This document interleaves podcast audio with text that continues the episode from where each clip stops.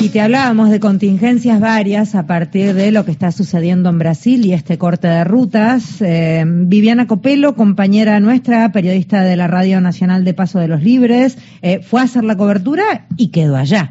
Viviana, ¿cómo va? Federica País te saluda. ¿Dónde estás? Hola Federica, un gusto. Eh, estoy acá en San Pablo, sí, así, de, me, vine y me quedé un ratito y, se, se, fue largo el ratito, ¿eh? Hasta mañana creo que estoy aquí en, en San Pablo, los ómnibus recién se van a activar, yo vuelvo en ómnibus, porque voy al sur de Brasil, que es la frontera con Paso de los Libres, y, y bueno, también eh, ayer hubo mucha complicación incluso hasta en los aeropuertos, así que la verdad que estoy bastante ya desesperada como para volver. Y, y bueno, hoy nos avisaron que volvemos, el, el micro que tenía que volver yo vuelve mañana, seguro vuelve mañana. ¿Cuál es el panorama, Lili, que se está viviendo allí, ya que estás en tierras brasileñas? Siempre, siempre desde el lugar se percibe otra cosa que a veces uno que está lejos y recibe las noticias a, través de los, de los portales eh, de noticias. ¿Cómo es la cosa? ¿Cómo lo estás viendo? Bueno, mira, la situación en, en la ciudad de San Pablo es como que, digamos, tiene una, un, estamos en forma paralela con todo lo que está sucediendo en, en otros lugares, que son las rutas, las salidas. Eh, si bien sabemos que esto afectó muchísimo y que hubo un momento, eh, creo que se está viviendo este momento de desabastecimiento ya en algunos sectores, como ayer se hablaba de la carne y los productos lácteos. En la ciudad tenemos vida normal, te digo tenemos porque salgo todo el tiempo, estoy saliendo, estoy yendo y viniendo a la terminal y hago subte y tren y bueno, hay una, una actividad normal. Eh, en definitiva, lo que sucede acá creo que es el eje de la actividad política futura del presidente Lula. Aquí están establecidos, eh, por ahora, eh, la presidenta del PT ayer hizo una conferencia de prensa en una en una en un hotel eh, conocido también del centro. Eh, bien están todos los los líderes políticos de, del petismo están aquí en, en San Pablo. Y bueno se está trabajando para lo que debía comenzar hoy eh, mañana, perdón, debía comenzar, debe comenzar mañana, que es la transición, ¿no? Y la transición eh, la va a encabezar Augmin, que es el vicepresidente, también ya se están hablando de algunos nombres de, de futuros ministros, si bien no los quieren mencionar, obviamente así estarán eh, encabezados por, si no, si no son por los titulares de sus eh, representantes de los partidos que, lo acompañaron, van a ser eh, dirigentes que tengan que ver con ellos, como Marina Silva, como Simón Tebet, que sumaron muchos votos en esta última elección de Luis Ignacio Lula da Silva.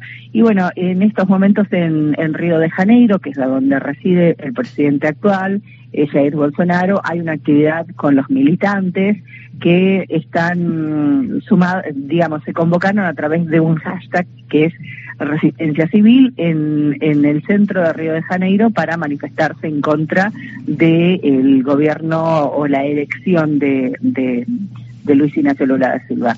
Eh, también ayer estábamos esperando que hable el presidente, reconozca su, la derrota o por lo menos lleve tranquilidad a sus seguidores. No dijo nada Bolsonaro, digamos, no, dijo nada o dejó muchas dudas en el aire. Incluso sus seguidores dicen eh, que hay algo detrás de ese mensaje, ¿no? Por eso siguen en la calle. Eh, Viviana Mario, ¿cómo te va? Eh, ¿Cómo estás? Se ven dos cosas paralelas, ¿no? Un proceso de transición que está escrito, que forma parte de los mecanismos institucionales, y al mismo tiempo eh, nadie que baje línea para que pare este tema de los cortes de ruta que está afectando ya el combustible, bueno, los vuelos, como dijiste, y el propio caso tuyo de trasladarte. Eh, ¿No hay nadie en el gobierno de Bolsonaro que no sea Bolsonaro que pueda parar un poco la protesta que se está viviendo en las rutas? Hasta el momento creería que no. El, el único que impulsó, el sector que impulsó fue la justicia con el Superior Tribunal Federal ayer, con la orden que dieron de, detener o sacar a las personas que estaban en la, en la ruta, con las fuerzas de la policía, porque en principio estuvo la policía rodoviaria, que es policía de las rutas. Eh, y después ayer pidieron la actuación de la policía militar, pero ni así eh, existe, se ve, se nota o se siente que, que, que hay un movimiento de, digamos, chicos, córranse, dejen pasar a, a, quienes realmente tienen necesidad de seguir transitando, ¿no? Porque esto fue no solamente un movimiento interno, sino también un movimiento que perjudicó mucho a quienes tenían programado por ahí un viaje a Brasil a descansar o a pasear o a conocer algo o incluso a votar, como vino, vino mucha gente a votar eh, o se trasladaba a votar a distintas ciudades. No hay, no se ve un, un control férreo e incluso eh, miraba hoy temprano a través de la TV controlaban cómo pasan los los patrulleros sobre en cercanías donde están las personas, eh, los camioneros, también digo, no son solamente camioneros, son todos simpatizantes, se suman a los camioneros muchos simpatizantes. Son bolsonaristas, eh, eso. Son todos bolsonaristas que, que deciden ir a pasar un rato ahí con sus eh, compañeros, por llamarlo de alguna manera, y eh, la policía pasa y saluda, digamos. Viviana, que, sonó, el top y quiero, quiero hacerte un picadito a ver si podemos cubrir algunas cosas que quedaron por fuera. Primero, ¿qué pasa con los medios? ¿Están haciendo la cobertura que nosotros vemos a través de nuestros medios? Nuestros medios están insistentemente reportando qué sucede allí. ¿Qué pasa en Brasil? ¿Pasa lo mismo? Sí, sí, sí. Bien. Sí, sí, sí. Eh, está, eh, hay, bueno, todos los canales están desde temprano con el seguimiento. Eh, hay varios canales que están, bueno, Globo News está desde un principio, ¿no? El canal que el Globo que está siguiendo. Y después, bueno, tenemos Bandeirantes, SBT, eh, hay la red Record también, que es una de las redes que más se ven por aquí.